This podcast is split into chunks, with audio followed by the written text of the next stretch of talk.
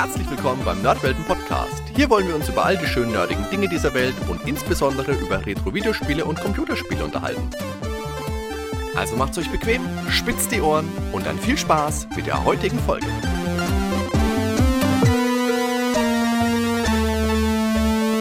Servus Ben. Ja, moin, Hardy. Ben, ich habe ja vor einer ganzen Weile in Folge 45 mich schon mal mit dem Thema Abenteuerspielbuch beschäftigt. Und damals habe ich mir schon gedacht, das ist ein, eigentlich schon eine recht interessante Sache, die sich auch so für ein Audio-Let's Play-Format eignet. Und habe ja damals eigentlich schon gedacht, der Ben, der könnte da eigentlich mitmachen. Was war denn da eigentlich los? Äh, ja, äh. Kann ich dir nicht sagen, was da los war, aber heute bin ich ready auf jeden genau, Fall. Genau, denn wie es ja natürlich immer so ist, man kann ja nicht einfach, oder in meinem Empfinden, man kann nicht einfach so ein Buch hernehmen und kann das einfach durchspielen. Man muss da schon mal Kontakt mit den Herstellern, mit den Verlegern, mit dem Autor im Bestfall herstellen und mal fragen, ey, darf ich das überhaupt machen? Ist dir das überhaupt recht? Und mir ist damals nach der ersten Spielbuchfolge schon ein weiteres Buch ins Auge gestochen, das ist vom Autor Jörg Benne und heißt Verax, das Experiment, weil das ein bisschen damit wirbt, dass das ein Survival-Spielbuch ist. Und es spielt so ein bisschen Weltraum-Setting, wenn ich das so richtig überblickt habe. Ich habe jetzt auch noch gar nicht reingeguckt, das habe ich mir für den Podcast mit dir jetzt aufgehoben. Weil ich mhm. mag ja sowas, so dieses, äh, hast du Dead Space damals gespielt auf äh, Xbox 360 oder Playstation? Ähm, ich habe es auf dem PC gespielt, ja. Und das, ich habe jetzt gerade das Cover hier vorliegen vom Buch. Und das erinnert schon mal sehr an ja, Dead ne? Space ne? auf jeden Fall. Genau, und da war ich auch angefixt. Und da habe ich gedacht, dem, dem Jörg ja. Benne, dem schreibe ich jetzt mal eine Nachricht, ob der da aber Bock zu hat. Und der hat dann gesagt, ja, ja, ja, da wäre ich schon bereit, hört sich ganz cool an. Ich weiß nicht mehr genau, wie es dann zustande gekommen ist. Wir sind dann ein bisschen ins Gespräch gekommen und dann hat er für sich wahrscheinlich fatalerweise gesagt, dass er auch mal Lesungen macht, wo er aus diesem Buch vorliest.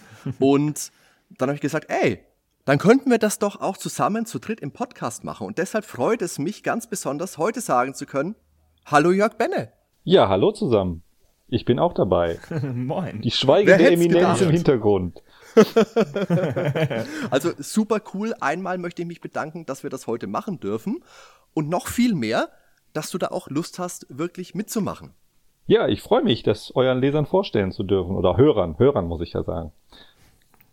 Aber jetzt sag uns doch mal, Verax Survival, das Experiment, Spielbuch, was kommt denn da auf uns heute zu? Ja, Dead Space ist gar nicht so unpassend. Gut, es wird jetzt nicht ganz so viel geballert und es ist auch nicht ganz so mit Blut und Gekröse wie Dead Space, wie ich das so in Erinnerung habe. Aber ich sag immer, es ist wie Aliens ohne Aliens. Ah. Okay. Es bleibt die Spannung also. Ja. Oder leeres Schiff. Ich wollte jetzt auch nicht, ja, zum Beispiel. Ich meine, wir werden ja gleich mal reinhören und dann äh, wisst ihr mehr. Ich will ja jetzt nicht alles vorwegnehmen. Ich okay. muss gleich schon die ganze Vorgeschichte vorwegnehmen, weil sonst ist äh, der, die Podcast-Folge schon rum. Aber ähm, die eigentliche Handlung, da wollen wir uns doch überraschen lassen, oder nicht?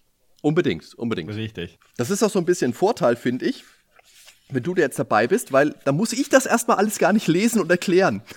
Genau, dafür bin ich da. Ja, das mache ich sehr gerne. Soll ich mal anfangen? Ja, bitte, bitte. Ja, also kurz einmal ein Spielbuch. Das sind diese Bücher, wo man äh, nach jedem Abschnitt entscheiden kann, wie es weitergeht. Also man liest den Abschnitt Nummer eins normalerweise am Anfang. Und dann wird man danach mhm. gefragt, wenn willst du das machen, dann lies weiter bei Abschnitt 50 und willst du das machen, lies weiter bei Abschnitt 85 und dann entscheidet man sich und blättert halt zu dem Abschnitt und ähm, ja, da geht's dann weiter.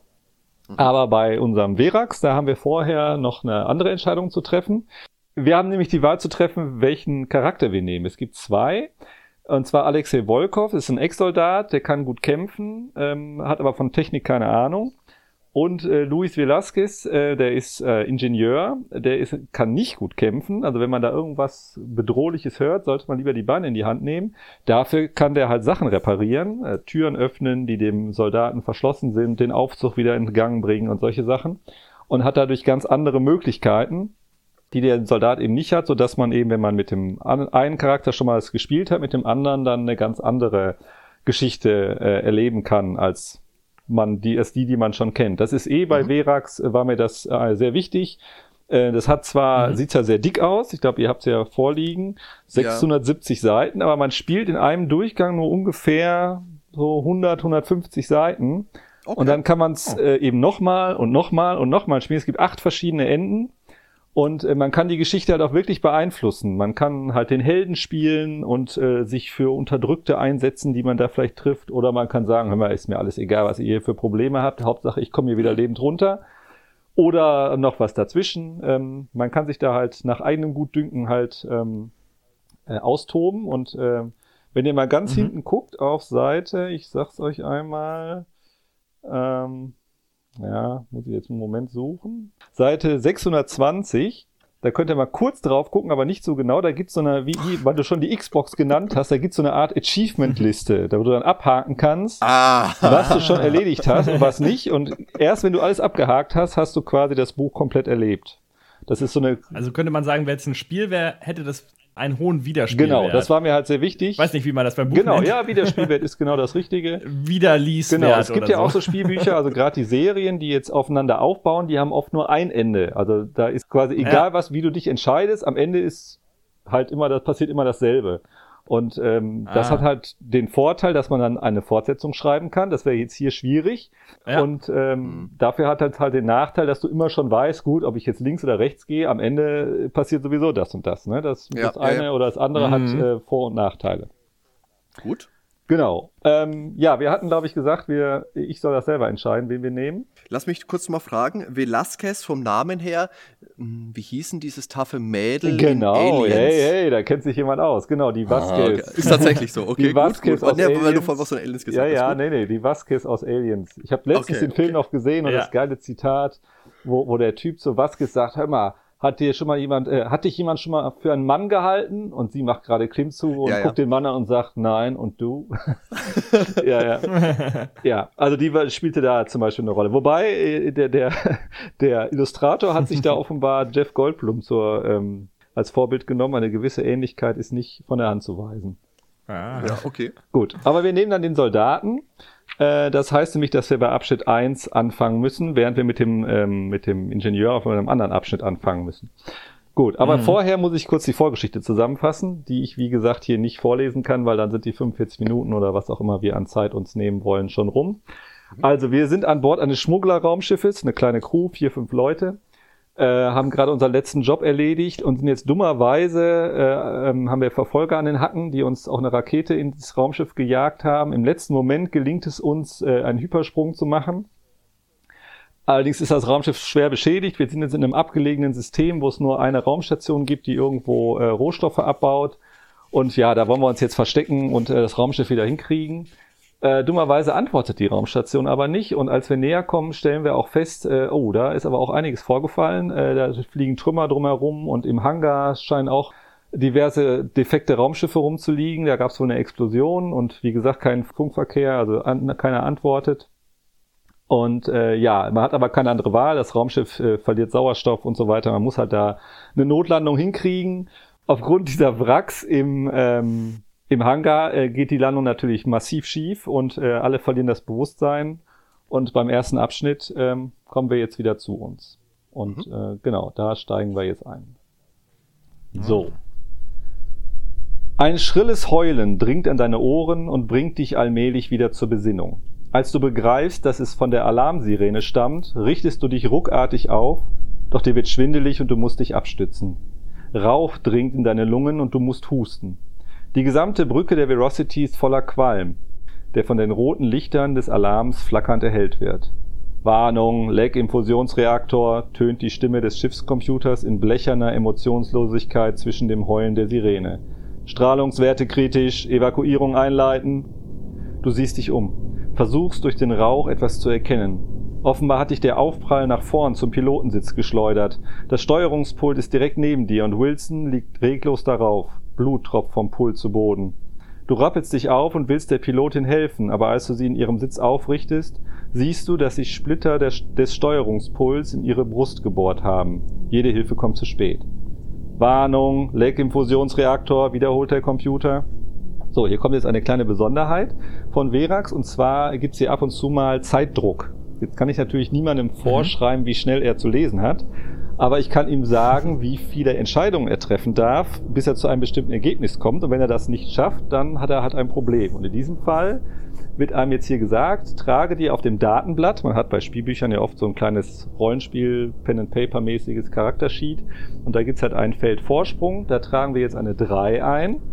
In späteren Abschnitten wirst du aufgefordert, den Wert um 1 zu senken. Du musst die Explosion des Raumschiffes verhindern, bevor dein Vorsprung auf 0 sinkt. Da habt ihr jetzt ein bisschen Druck. Ne? Oh. Gut, du löst dich vom Anblick der toten Pilotin und orientierst dich kurz. An der hinteren Wand der Brücke sind die Kontrollpulte, die du im Moment wegen des Qualms nicht erkennen kannst. Hin und wieder siehst du dort Blitze durch die Rauchschwaden zucken. Offenbar ist auch da einiges beschädigt. Rechts davon ist der Ausgang zu den anderen Decks, links der Zugang zum Büro des Captains. Aus dem Rauch vor dir dringt ein schwaches Husten. Es scheint, du bist nicht der Einzige, der die missglückte Landung überlebt hat. So, jetzt kommt die erste Entscheidung. Es gibt gleich vier Möglichkeiten. Ich lese einmal alle vor und dann könnt ihr mal miteinander diskutieren, was ihr machen wollt. Mhm. Also, wollt ihr zum Büro des Captains gehen?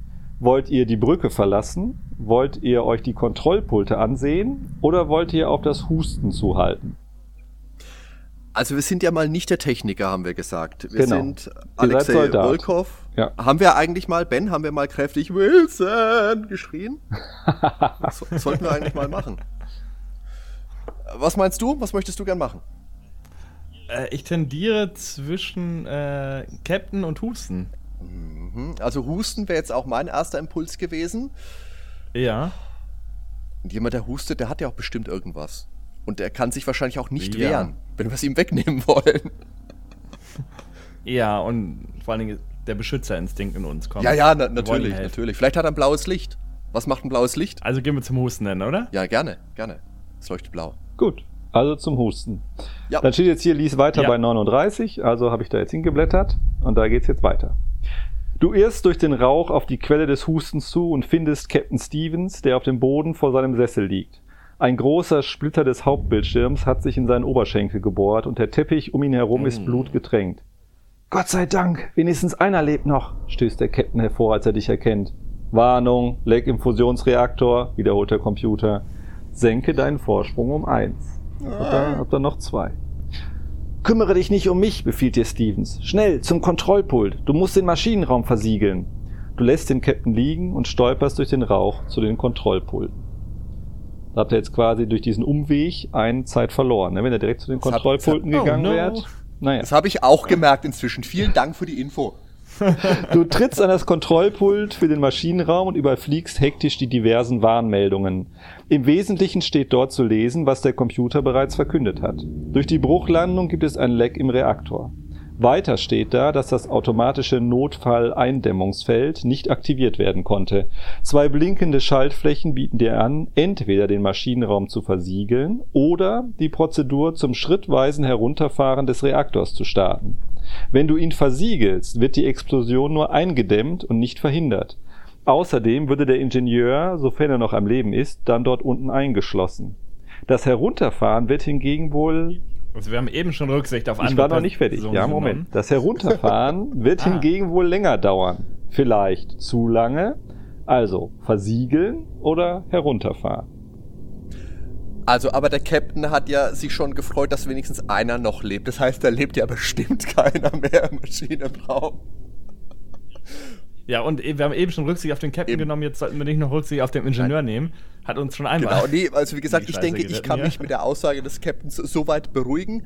Ich würde dann immer sagen, aber der Captain hat gesagt, es lebt eh keiner mehr. Wir versiegeln. Wir versiegeln. Und die geminderte Explosion, die werden wir überstehen, da sind wir tough genug. Okay. Also weiter bei 42. Nachdem du die Schaltfläche betätigt hast, beginnt ein von 10 rückwärts laufender Countdown, der die Versiegelung des Maschinenraums ankündigt. Mit bangem Blick verfolgst du, wie der Countdown heruntertickt. 9, 8, 7, 6. Senke deinen Vorsprung um 1. Es sind noch einen übrig. Wird die Versiegelung rechtzeitig aktiviert sein? Und wird sie der Explosion des Reaktors überhaupt standhalten können? Lies weiter bei 34. Dein Herz schlägt dir bis zum Hals, während du den Countdown weiter im Auge behältst. Endlich erreicht er die Null. Auf dem Kontrollpult flackern neue Anzeigen auf, einige Warnhinweise verschwinden. Da erzittert das Schiff heftig und du musst dich am Kontrollpult festklammern, um nicht zu Boden zu gehen. Irgendwo in der Ferne kreischt Metall und für einen Augenblick befürchtest du, dass die Explosion die Verocity doch noch zerreißen könnte. aber so plötzlich wie der Spuk begann, endet er auch wieder. Und du lebst noch. Maschinenraumversiegelung intakt, meldet der Computer. Strahlenwerte nach wie vor hoch, Evakuierung des Schiffs empfohlen. Du atmest auf und wendest dich vom Kontrollpult ab. Den Eintrag bei Vorsprung kannst du nun wegradieren. Also der Druck ist erstmal von euch genommen. Yay! So, 49 oh. geht's weiter. Soll ich die ich finde es ja immer lustig, wenn eine Maschine mir sagt, dass irgendwas empfohlen wird, so wie gerade Evakuierung des Schiffs empfohlen. Wenn bei mir steht Neustart des Systems empfohlen, um Updates zu machen, klicke ich auch immer auf Wiedererinnern in vier Stunden. ja. Du darfst den Empfehlern von Microsoft aber nie trauen, das ist dir klar, ne? Deswegen klicke ich es ja weg. Weiter geht's. So, soll ich die Nummern eigentlich sagen oder ist das doof? Die kannst du weglassen, die, die Nummern. Weg. Okay. Auf der Brücke entweichen die letzten Rauchschwaden durch die Lüftungsschlitze und geben ein chaotisches Bild preis. Der Hauptbildschirm ist zersplittert, zwei von drei Kontrollpulten zerstört. Doch es sind die reglosen Körper deiner Kameraden, die deinen Blick bannen. Sind alle tot? fragst du mit bebender Stimme. Der Computer meldet nur noch unsere beiden Lebenszeichen, stößt Stevens hervor. Und ich mach's auch nicht mehr lange. Von seinen letzten Worten alarmiert, reißt du dich vom Anblick der Toten los und eilst zu ihm. Stevens hat sich in seinen Sessel gehieft, Schweiß perlt ihm auf der Stirn und er sieht blass aus. In seinem Oberschenkel steckt ein großer Glassplitter. Und die Ho Hose hm. seines Overalls ist von Blut durchfeuchtet. Der Splitter muss raus und die Wunde abgebunden werden, befindest du mit einem schnellen Blick. Strahlenwerte weiter steigen, Chip evakuieren, quäkt der Computer. Wir müssen hier raus, los zur Schleuse, befiehlt der Captain und streckt dir seine Arme entgegen. Du hilfst ihm auf und er legt einen Arm auf deine Schulter. Gemeinsam schleppt ihr euch die Treppe zum Hauptdeck hinab, wo sich auch die Luftschleuse befindet. Willst du das Schiff sofort mit dem Captain verlassen oder willst du noch schnell zur Krankenstation, um Hilfe für den Captain zu holen? Das wird ja nur eine Fleischwunde sein, Ben, oder? Was meinst du? Ja, äh, ich, also müssen das ja irgendwie abbinden. Müssen wir dafür jetzt auf die Krankenstation wahrscheinlich, ja, ne? Oder haben wir selber irgendwas dabei? Ein Öllappen wird schon irgendwo rumliegen weil wenn wir es abbinden, also den können wir auf jeden Fall retten. Das war ja nicht im Bauch wie bei dem anderen. Also, den müssen wir irgendwie durchbringen. Äh, ich sehe schon, ihr seid, ihr seid Aber der Zeitcounter ist ja eh erstmal weg, ne? Also theoretisch können wir ja jetzt zu Aber wir müssen uns jetzt nochmal ins Gedächtnis rufen, wir sind ja ein Soldat. Wir haben jetzt ja wahrscheinlich nicht Medizin studiert, sondern wir beschäftigen uns eher mit ja. der anderen Seite, sage ich mal. Wir bringen Leute auf die Krankenstation. Aber wir. oh. Ja, gut, aber der Ingenieur, der ist jetzt da auch nicht so, glaube ich. Dem Ingenieur ist nichts zu schwören. Ja, ja, genau. Äh, für Söldner fällt mir jetzt kein. Ich wäre trotzdem fast für die Krankenstation, aber du sagst einfach so. Na, also du, wenn du aus? auf die Krankenstation willst, Ben, dann gehen wir auf die Krankenstation. Dann kann ich nämlich später sagen, okay. du warst schuld. Das, das stimmt. Also Krankenstation nehmen wir. Krankenstation, okay. Oh nein. Oh, jetzt, jetzt muss er blättern. Hast du es gemerkt? Vorhin hat er die ganze Zeit alles parat gehabt. Obwohl die Stimme des Computers schon wieder die rasche Evakuierung des Schiffes anmahnt, lässt du den Captain an der Schleuse zurück und eilst zur Krankenstation. Auch dort herrscht ein heilloses Chaos. Die Krankenliege ist umgefallen, der Inhalt von Regalen und Schränken hat sich auf dem ganzen Boden verteilt. Überall sind Lachen von Flüssigkeiten, dazwischen Glassplitter und medizinische Gerätschaften. Doc Baumann liegt in einer Ecke des kleinen Raums, halb begraben unter einem Schrank, der sich bei der Bruchlandung von der Wand gelöst haben muss. Obwohl der Captain eben sagte, dass keine weiteren Lebenszeichen angezeigt werden, eilst du zu ihr und fühlst an ihrem Handgelenk nach einem Puls. Aber sie ist tatsächlich tot. Du schließt ihr die weit aufgerissenen Augen und ringst einen Augenblick mit deinen Emotionen. Das schmerzerfüllte Stöhnen des Captains bringt dir wieder in Erinnerung, dass du keine Zeit zu verlieren hast. Hektisch siehst du dich um und findest in dem Durcheinander tatsächlich einen Druckverband und eine Schere. Sicher wäre hier noch mehr Nützliches zu finden, aber du willst nicht länger als nötig an Bord bleiben. Also hastest du zum Captain zurück. Nachdem du seine Hose rund um die Wunde aufgeschnitten hast, benutzt du die Schere als Zange und ziehst damit den Glassplitter aus dem Bein des Captains, der dabei tapfer die Zähne zusammenbeißt. Die Blutung wird zunächst noch stärker, aber es gelingt dir, den Druckverband anzulegen. Die Bandage zieht sich automatisch auf die optimale Enge zusammen und Stevens atmet hörbar auf. Schon besser, murmelt er. Einmal mehr erklingt die Warnung des Computers und ihr rafft euch auf, um das Schiff endlich zu verlassen. Ein schneller Blick auf die Anzeigen in der Luftschleuse zeigt dir, dass die Außenluft atembar ist. Du öffnest die Luke mit dem entsprechenden Knopf. Sie klappt zischend auf und du blickst in den riesigen Hangar. Von der Verocity bis zur gegenüberliegenden Wand müssten es 60 oder 70 Meter sein und das Schiff steht ungefähr in der Mitte der Halle. Es sieht so aus, als habe es eine Explosion gegeben, denn eine Wand des Hangars ist von Ruß geschwärzt. An mehreren Stellen ist das Licht ausgefallen, sodass weite Teile der riesigen Halle im Zwielicht liegen. Trümmerteile verschiedener Größe sind überall verstreut. Die zwei Schiffe, die du sehen kannst, sind schwer beschädigt. Bei einem ist der Rumpf komplett aufgerissen. Weil die Velocity schief auf der Landeplattform steht, müsst ihr klettern. Zum Glück hast du vorher den Splitter entfernt, sonst hätte sich der Captain dabei die Wunde wahrscheinlich noch weiter aufgerissen. Sehr gut. Dezenter Hinweis. Ja. so. Also hat der Soldat das auch hinbekommen, siehst du. So, ja, gut, jetzt, ich meine, ein Druckverband. Wäre auch mit dem Lappen gegangen. Ja. ja. Wieder eine Besonderheit des Spielbuchs. Also es gibt ja die Spielbücher, da stirbt man tausendmal und muss jedes Mal von vorne anfangen. Oh Im ja. Verax kann man auch tausendmal Mhm. sterben, aber man muss nicht von vorne anfangen. Es gibt nämlich Speicherpunkte. Zum Beispiel, jetzt Uh. haben wir einen erreicht, das schreibe ich mir mal auf, falls ihr noch Dummheiten macht. Dann kann man also hier an dieser Stelle wieder anfangen, kriegt genau gesagt, welche Gegenstände man bei sich hat und ähm, ja, muss halt dann diese Flucht von dem, von dem Raumschiff nicht zum zehnten Mal spielen. Das wird ja auf die Dauer dann auch äh, ein bisschen langweilig. Das, Ja. Oder auch wenn man herausfinden will, ja, was wäre denn gewesen, wenn ich an der Stelle das und das gemacht Ja. hätte, dann kann man halt auch zu dem entsprechenden Speicherpunkt zurückgehen und dann genau an der Stelle wieder einsetzen. Aber das ist eine coole Idee. Also ich muss jetzt sagen, ich, ich habe jetzt nicht tausend Spielbücher gespielt, aber schon ein paar in letzter Zeit und das habe ich jetzt wirklich in so in der Form noch, äh, noch nicht gelesen. Kann jetzt natürlich sein, dass der eine oder andere Hörer dann sagt, du Depp, du spielst einfach zu wenig, aber für mich ist das jetzt echt neu. Ich finde das cool. Ja, gab's schon mal, aber ist eher selten, das stimmt. Ja. So, weiter im Text. Ja. Als ihr beide sicher auf dem Stahlboden des Hangars steht, gehst du ein paar Schritte voraus und blickst dich um. Irgendwer muss doch eure Bruchlandung mitbekommen haben, aber es ist niemand zu sehen. Hallo, rufst du. Zuerst scheint es, als würdet ihr keine Antwort erhalten, aber dann rührt sich etwas in einer entfernten Ecke des Hangars. Es klingt, als würde ein Metallteil beiseite geschoben. Hilfe! rufst du in diese Richtung. Ich habe einen Verletzten bei mir. Er braucht ärztliche Versorgung. Hinter einem stark beschädigten Frachter, gut 20 Meter von dir entfernt, taucht ein Mann auf.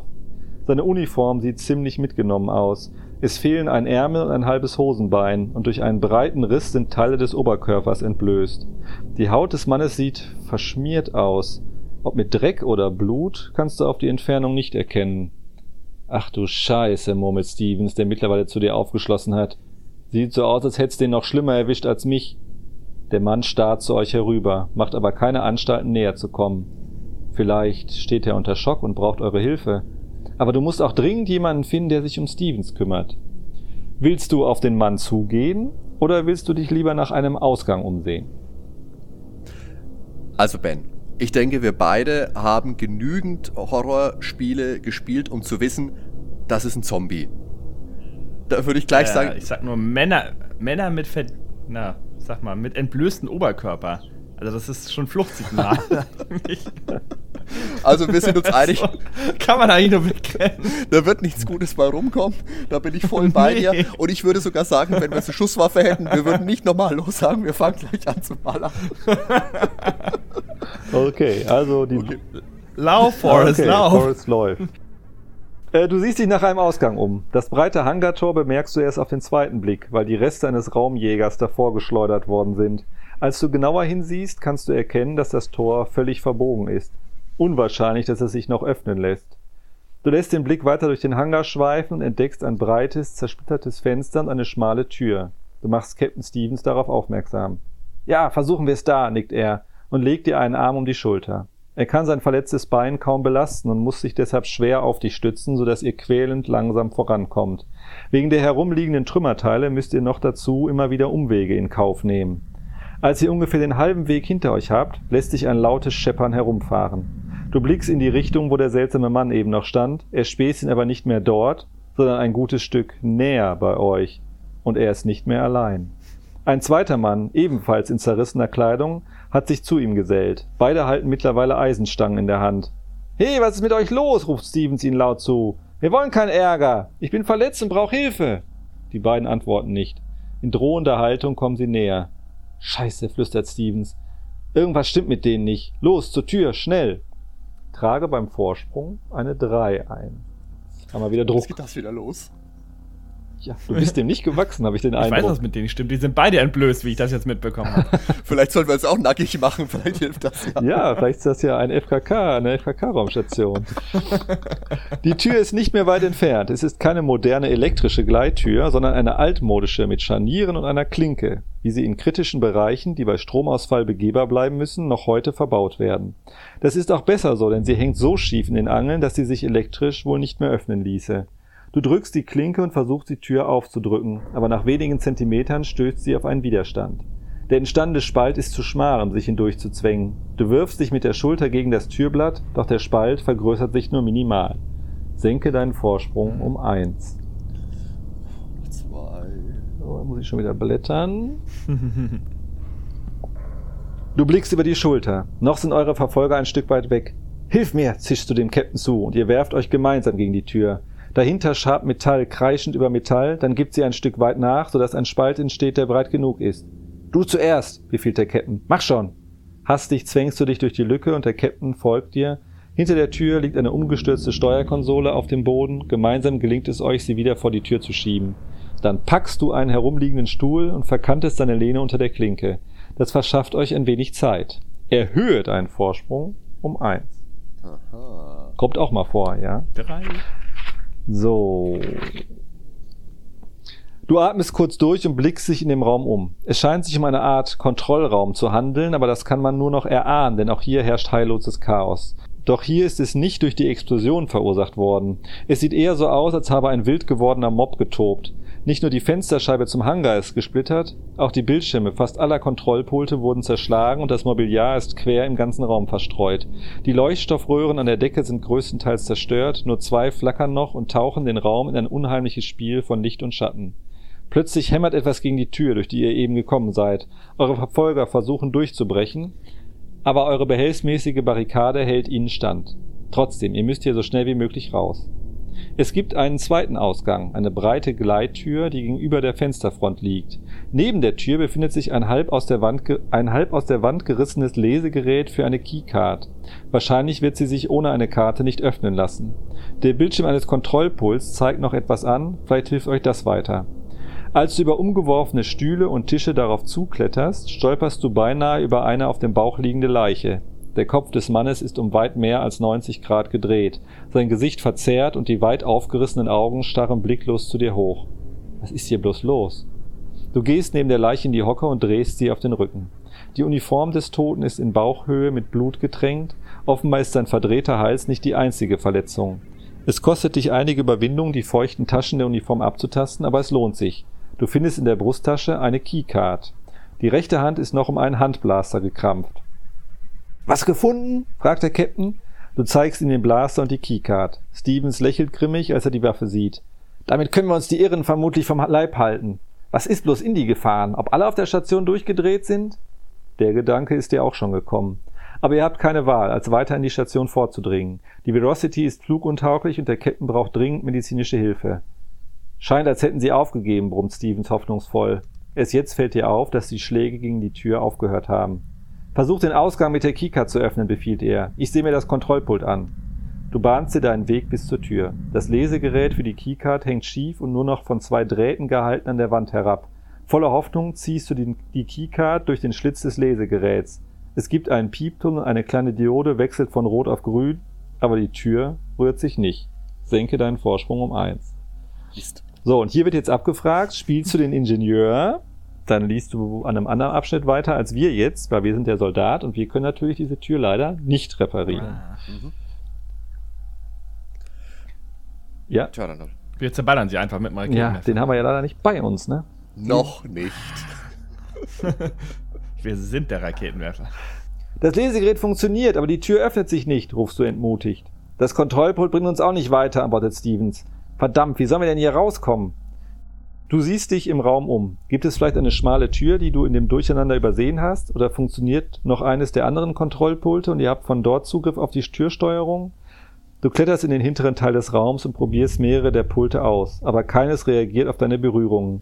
Stevens tippt weiter an seinem Kontrollpult herum und flucht leise vor sich hin.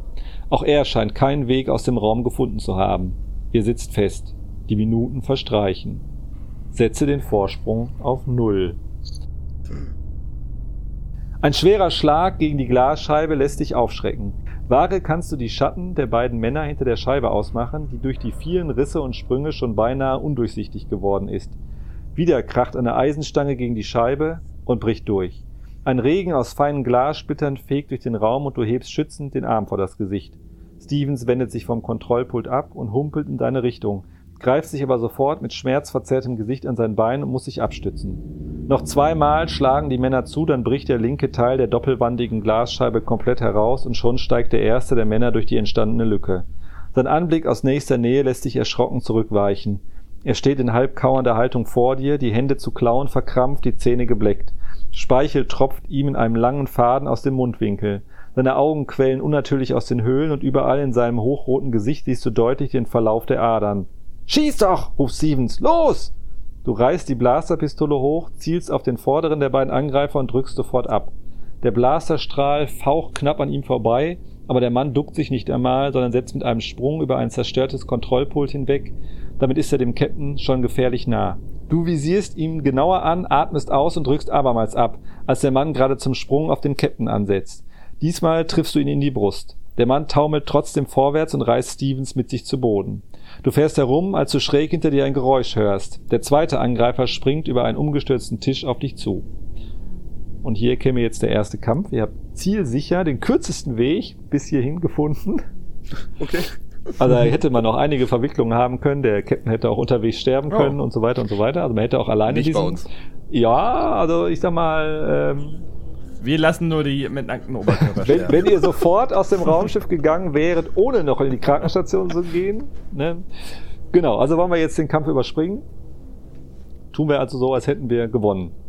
Machen ich wir das so? Ich würde sagen, das würden wir dann schon so machen, weil das ist jetzt ja. doch recht spaßig und ich, ich möchte jetzt schon noch auch ein bisschen erfahren, wie es noch ein bisschen weitergeht.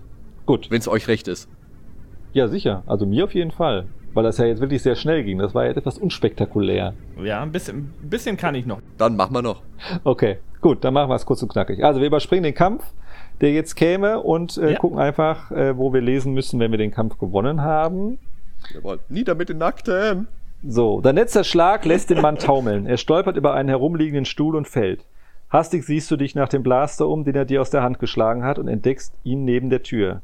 Du hebst ihn auf trittst auf deinen und trittst auf deinen Gegner zu, der sich gerade wieder aufzusetzen versucht. Liegen bleiben, befiehlst du. Er gehorcht nicht. Vielleicht versteht er dich auch nicht. Grollend sieht er mit seinen unnatürlich hervorquellenden Augen zu dir auf und stützt sich mit der Hand ab, um aufzustehen. Bleib liegen oder ich schieße, rufst du noch einmal. Der Mann tastet nach der Eisenstange und erhebt sich. Dir bleibt keine andere Wahl. Aus nächster Nähe schießt du ihn nieder und er bricht tot zusammen. Seine Hand zittert leicht, als du auf ihn hinabstarrst. Was ist bloß in die beiden gefahren? Beim Gedanken an den zweiten Angreifer siehst du dich hektisch im Kontrollraum um. Weder von dem Angreifer noch von Captain Stevens ist etwas zu sehen. Vorsichtig steigst du über einen umgestürzten Tisch hin zu der Stelle, wo Stevens vor dem Angriff des Irren gestanden hat. Du findest ihn am Boden liegend vor, halb begraben unter seinem reglosen Gegner. Eine große Blutlache hat sich um die beiden ausgebreitet. Als du mit vorgehaltenem Blaster näher kommst, richten sich die Augen des Captains auf dich. Er versucht etwas zu sagen, aber es kommt nur ein Schwall Blut aus seinem Mund. Hastig trittst du näher, den Blaster auf den Kopf des Angreifers gerichtet. Du versetzt ihm einen Tritt, aber er rührt sich nicht. Also schiebst du ihn mit dem Fuß vom Captain herunter. Der Anblick, der sich dir bietet, lässt dir den Atem stocken. Die Uniform des Captains ist in Bauchhöhe aufgerissen und gibt den Blick auf eine klaffende Wunde frei. Bevor der Irre an den Folgen deines Blastertreffers gestorben ist, hat er Stevens den Bauch mit einer Glasscherbe aufgeschlitzt, die noch immer unter seinem Brustbein hm. steckt. Alles schwimmt im Blut. Bei allen Sternen entfährt es dir.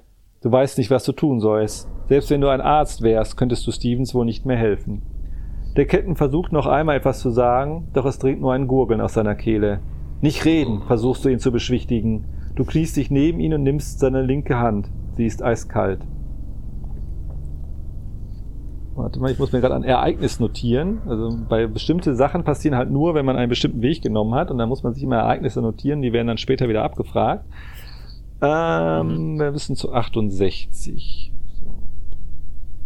Jetzt haben wir die ganze Zeit mitgeschleift, Ben. So ein Mist. Ja, da hätte man ja auch direkt sterben lassen können, ne? Das Ja, richtig. Hauptsache, wir haben rumgescheppert. Aber auch witzig, dass wir eine gespaltene Persönlichkeit haben mit unserem Alexei Volkov übrigens. so, Captain, Ste Captain Stevens hebt die zitternde rechte Hand und streckt den Zeigefinger aus.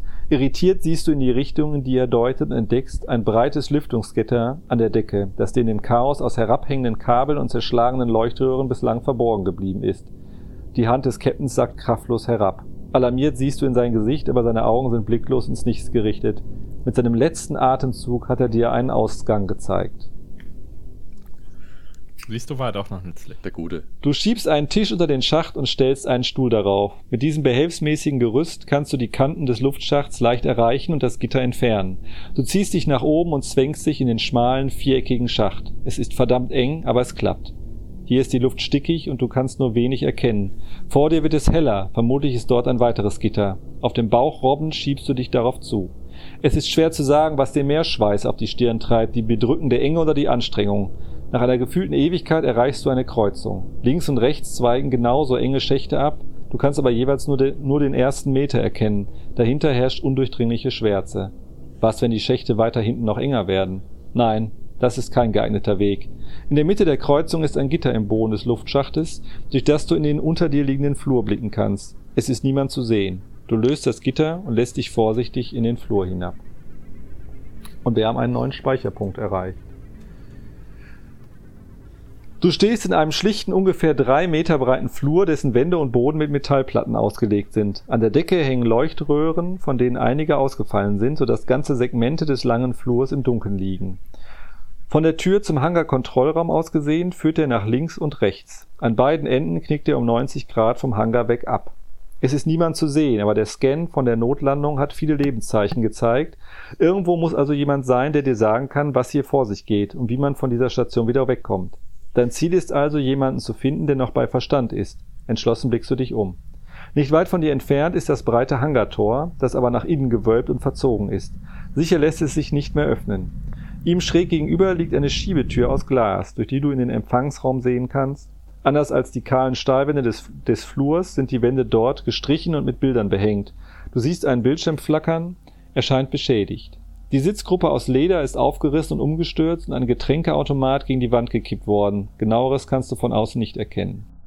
An den Wänden verlaufen beschriftete farbige Linien, die Besuchern der Station wohl die Orientierung erleichtern sollen. Eine blaue Linie führt rechts in Richtung Aufzüge, Quarantänestation und Frachtbereich C, eine rote Linie nach links in Richtung Frachtbereich A, B. Neben der Tür zum Empfangsraum ist eine Karte des Decks und der Station an der Wand angebracht. Du trittst darauf zu und betrachtest sie genauer. Da wäre jetzt eine Abbildung zu sehen, wo man sich ungefähr dann ein Bild von der Station machen könnte. Ist natürlich jetzt bei Hören ein bisschen schwierig. so, ähm, notier dir, warte mal, so genau, warte mal, den Vorsprung können wir löschen, den brauchen wir nicht mehr. Wollt ihr den Empfangsraum betreten? Wollt ihr der blauen Linie folgen? Ich wiederhole nochmal in Richtung Aufzüge oder Quarantänestation und Frachtbereich C. Oder wollt ihr der roten Linie folgen in Richtung Frachtbereich A und B? Also, ich würde jetzt sagen, Frachtbereich A, B ist halt sehr nichtssagend im Gegensatz zu den anderen. Und nichtssagend ist ja meistens dann auch weiterführend. Also ich wäre für A, B. Also, ich mach mal den Zufallsgenerator hier bei Google. Es gibt zwei Zahlen zwischen 1 und 2. Okay. Also 1 ist die blaue Linie, 2 das Nichtsagende, ne? So. Und es ist 2 das Nichtsagende. Also da sind wir uns ja einig. Die rote Linie, genau. Der Flur knickt hier im 90-Grad-Winkel ab. An einer Seite liegt eine Tür mit der Aufschrift Frachtraum A1. Farbige Linien an den Wänden zeigen an, wohin der Flur verläuft. Eine rote Linie deutet in Richtung Technik und Frachtbereich B, die blaue Linie in Richtung Hangar und Empfangsraum. Willst du den Frachtraum betreten, also den A1, oder wollt ihr der blauen Linie folgen, das hieße jetzt wieder zurückgehen, oder wollt ihr der roten Linie folgen, dann würden wir also quasi weiter in Richtung Technik und Frachtbereich B gehen. Also zurück gehen wir nicht. Äh. Nee, bin ich auch nicht dafür. Wir haben uns jetzt für Rot entschieden, warum sollen wir wieder zu Blau gehen? Quatsch. Ein Mann steht zu seiner Entscheidung. Also zu seiner roten Linie. Aber jetzt ist die Frage, gehen wir jetzt in A1 oder gehen wir weiter? Ich würde sagen, geht mal weiter, dann wird es spannender. Na, spannend, dann wollen wir ja. spannend, na klar. Auf geht's. Gut, gut. Als du dich der nächsten Kreuzung näherst, hörst du aus dem dort nach rechts abzweigenden Gang Geräusche. Es klingt nach Rufen und auch nach Blasterfeuer. Du schleichst vorsichtig weiter und spähst um die Ecke. Der Flur, in den du blickst, verläuft parallel zu dem vor dem Hangar und ist genauso lang. Nach wenigen Metern zweigt ein Gang nach links ab. An dieser Kreuzung hocken zu beiden Seiten des abzweigenden Ganges zwei Männer in den Rüstungen der Space Trooper und feuern immer wieder hinein. Der Beschuss wird offensichtlich vom anderen Ende des Korridors erwidert, denn du, denn du siehst Blasterstrahlen in der Wand hinter ihnen einschlagen. Miller, wo steckst du? hörst du einen der Trooper in seinen Kommunikator brüllen. Wir brauchen dich hier! Unsicher, was du tun sollst, blickst du dich um. Du könntest auch geradeaus weitergehen. Eine rote Linie zeigt dort in Richtung Technik und Frachtbereich B. Das Ende des Flurs ist allerdings nicht zu erkennen, weil dort das Licht ausgefallen ist. Links von dir liegt die Tür zu einem weiteren Frachtraum mit der Aufschrift A2 Kühlraum. Dort könntest du dich eventuell verstecken. Also, was wollt, was wollt ihr machen? Ja, verstecken ist ja nichts für euch, ne? Was wollt ihr machen? Nee. Willst du den Truppern zu Hilfe eilen? Oder willst du abwarten, was Natürlich. passiert? Wollt ihr der roten Linie weiter Richtung Technik folgen? Wollt ihr den Kühlraum betreten? Oder wollt ihr wieder zurückgehen in Richtung Hangar? Wir könnten der blauen Linie folgen. Wir sind Soldaten. Die Frage ist jetzt, Ben, wenn wir abwarten, werden die bestimmt über einen Haufen geballert. Wir ballern mitkommen. also komm, helfen, ja, oder? ballern wir mit. Bam. Okay. Endlich Menschen, die. Haben wir überhaupt eine Pistole? Ja, ihr hattet eine Pistole, ja. Endlich Menschen, die nicht den Verstand verloren haben. Du läufst mit erhobenen Händen auf die Trooper zu, um ihnen im Kampf gegen wen auch immer beizustehen. Sie sind voll auf ihr Blastergefecht konzentriert und so bemerkt dich der hintere der beiden erst, als du schon bis auf wenige Schritte herangekommen bist. Sein Blaster zuckt zu dir herum und für einen Moment befürchtest du, einen schrecklichen Fehler gemacht zu haben. Ich will euch helfen, stößt du hastig hervor und nix in Richtung des Korridors, aus dem gerade wieder eine Gabe Blasterstrahlen zischt. Die gegenüberliegende Wand ist schon mit verkohlten Einschusslöchern übersät. Der zweite Soldat dreht sich zu dir um und mustert dich mit kritischem Blick. Das Abzeichen an seiner Brust weist ihn als Sergeant aus, laut Namensschild heißt er Andrews. Er bedeutet seinem Kollegen, den Blaster wieder auf den Flur zu richten und winkt dich zu sich. Wo kommst du her? fragt er und zieht unwillkürlich den Kopf ein, als ein Blasterstrahl nur knapp an ihm vorbeizischt. E-, eben notgelandet, erklärst du knapp. Bin im Hangar von irgendwelchen Irren angegriffen worden.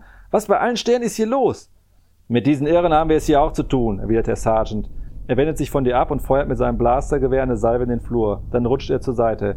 Setz dich hier hin und halt die Typen da hinten unter Beschuss. Ich flankiere sie. Er deutet mit, Hand, einer, mit einer Handbewegung an, dass er den parallel verlaufenden Flur nehmen und die Gegner von der Seite angreifen will. Wollt ihr den Befehl Folge leisten und auf die Leute am anderen Ende des Flures feuern?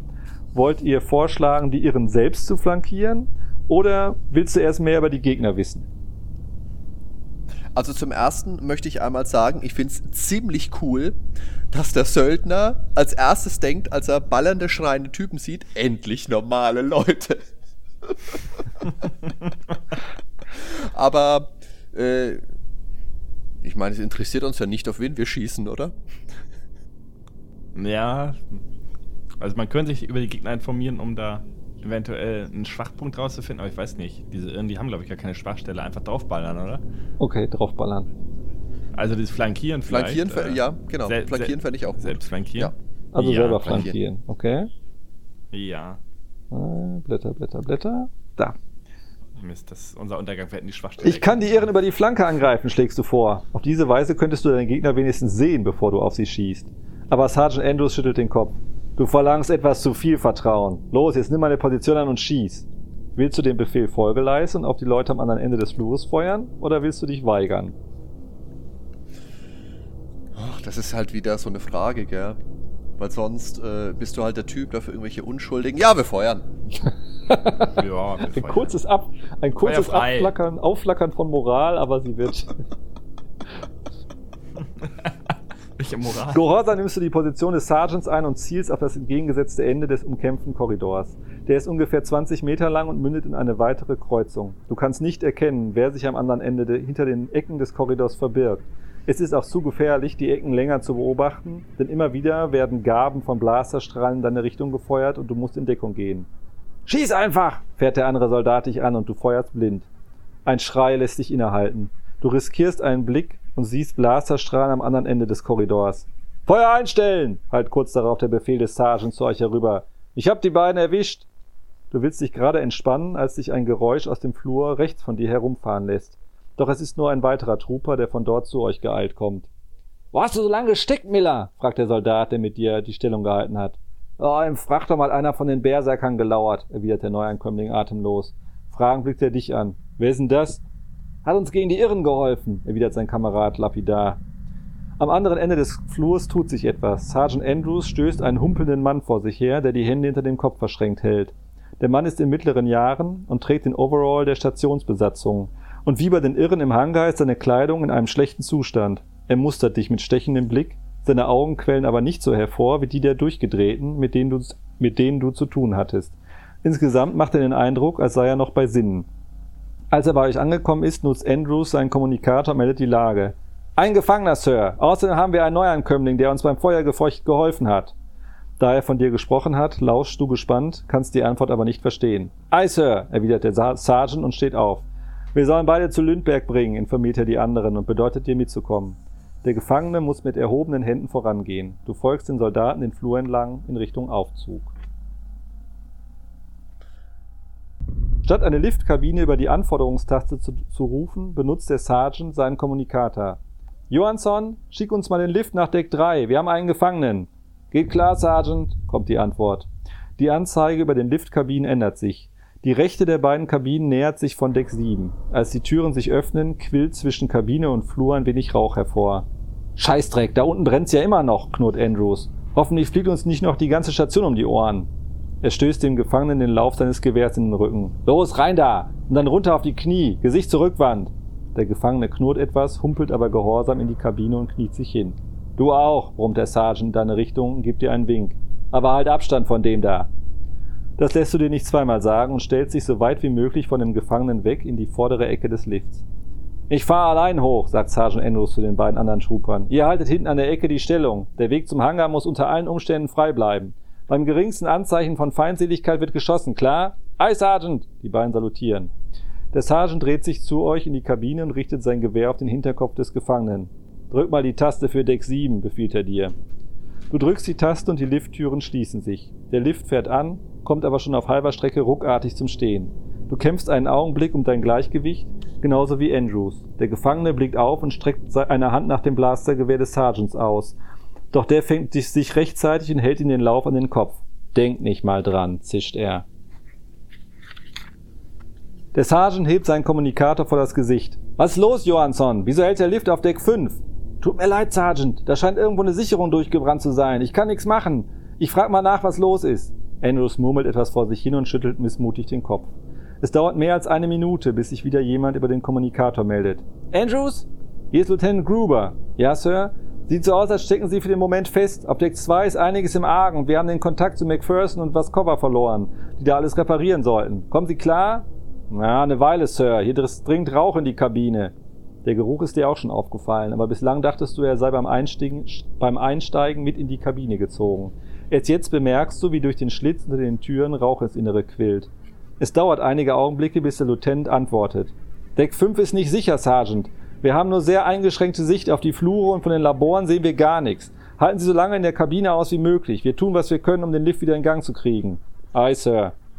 Es vergehen ein paar Minuten in bedrücktem Schweigen. Der Gefangene beginnt zu husten. Eure Füße sind mittlerweile von Rauchschwaden umwölkt. Machen Sie die Tür auf, wir ersticken hier bald, krächzt der Gefangene. Ein Scheiß werde ich. Wahrscheinlich warten da draußen ein paar Berserker nur darauf, uns zu zerfleischen. Aber Sie sind doch bewaffnet, hält der Gefangene ihm entgegen. Auch du verspürst ein Kratzen im Hals und räusperst dich. Er hat recht. Wir können nicht länger hier bleiben. Andrews zieht die Brauen zusammen und auch er muss schon husten. Verdammter Mist, knurrt er und hebt den Kommunikator. Lieutenant, wir müssen hier raus. In Ordnung, Sergeant. Suchen Sie sich eine sichere Stellung und halten Sie aus. Viel Glück. Verstanden, Sir. Andrews richtet seine Waffe auf die Tür. Entriegeln, befiehlt er dir. Ja, wollen wir hier? Weil ich glaube. Ja, das ist. Ja, äh, ich würde sagen, ne? Jetzt ist gerade eine gute Stelle, so, ja. Ein guter. Ja. Gut. Aber ich muss sagen, das ist, das ist cool, das macht echt Spaß und das ist tatsächlich ja. auch, das ist echt spannend. Freut und mich. deswegen, Und ich glaube, und im Buch sind auch noch Bilder. Ja, ja, Ja, das so, war illustriert. Das ist, glaube ich, ganz cool dann, ja. Also das war echt eine coole Sache, liebe Leute. Wenn ihr jetzt angefixt seid, Verax von Jörg Benne gibt's im gut sortierten Buchhandel auch zu erstehen oder beim Online-Händler eures Vertrauens. Ich habe das Buch schon da. Ich habe es, wie gesagt, vorher nicht gelesen, eben wissend, dass wir das hier zusammen aufnehmen möchten. Und ich wollte mir da nicht spoilern. Aber das ist auf jeden Fall was, was ich jetzt angehen werde. Das war schon echt, das hat mir viel Spaß gemacht. Jörg, ich sag herzlichen Dank, dass du da bereit warst. Zum einen für die Erlaubnis natürlich nochmal und zum anderen, dass du dir wirklich jetzt hier äh, fast eine Stunde Zeit genommen hast für uns. Ja, Vielen lieben Dank. Sehr gerne, hat mir viel Spaß gemacht. Ja, für mich war es ja die erste Erfahrung mit so einem interaktiven Buch. Äh, Finde ich richtig cool. Ich kenne das halt nur aus Spielen und äh, ja, bei Netflix haben sie es mal mit reingenommen in äh, Black Mirror. Da gab es auch so eine interaktive ja, Folge. Richtig, Genau, richtig, ja. Äh, ja, aber so als Buch total geil, ja. Also coole Sache. Und ja, auch nochmal vielen Dank von meiner Seite auf jeden Fall, dass ich dabei Ja, sein sehr durfte. gern. Hat mir auch sehr viel Spaß Freut mich, gemacht. ja. ja. Und, Und äh, dir auf jeden Fall viel Erfolg weiterhin mit deinen Büchern und Ja, bleib da dran. Dankeschön. Dann möchte ich mich nochmal von euch verabschieden. Vielen Dank, wie gesagt, nochmal euch beiden für eure Zeit und liebe Zuhörer, euch natürlich auch fürs Zuhören. Ihr wisst Bescheid, ihr könnt gerne kommentieren auf www.nerdweltenpodcast.com. Ihr könnt uns auf iTunes hören, ihr könnt uns im Podcatcher hören und ihr könnt auf Twitter was kommentieren. Da freuen wir uns drüber und uns würde auch sehr interessieren, wie ihr generell zu Abenteuerspielbüchern steht und ob ihr euch jetzt auch für Verax interessiert oder es vielleicht auch schon gelesen habt. In diesem Sinne, macht's gut, bis zum nächsten Mal. Ciao, ciao. Ja, ciao, ja Hardy. tschüss.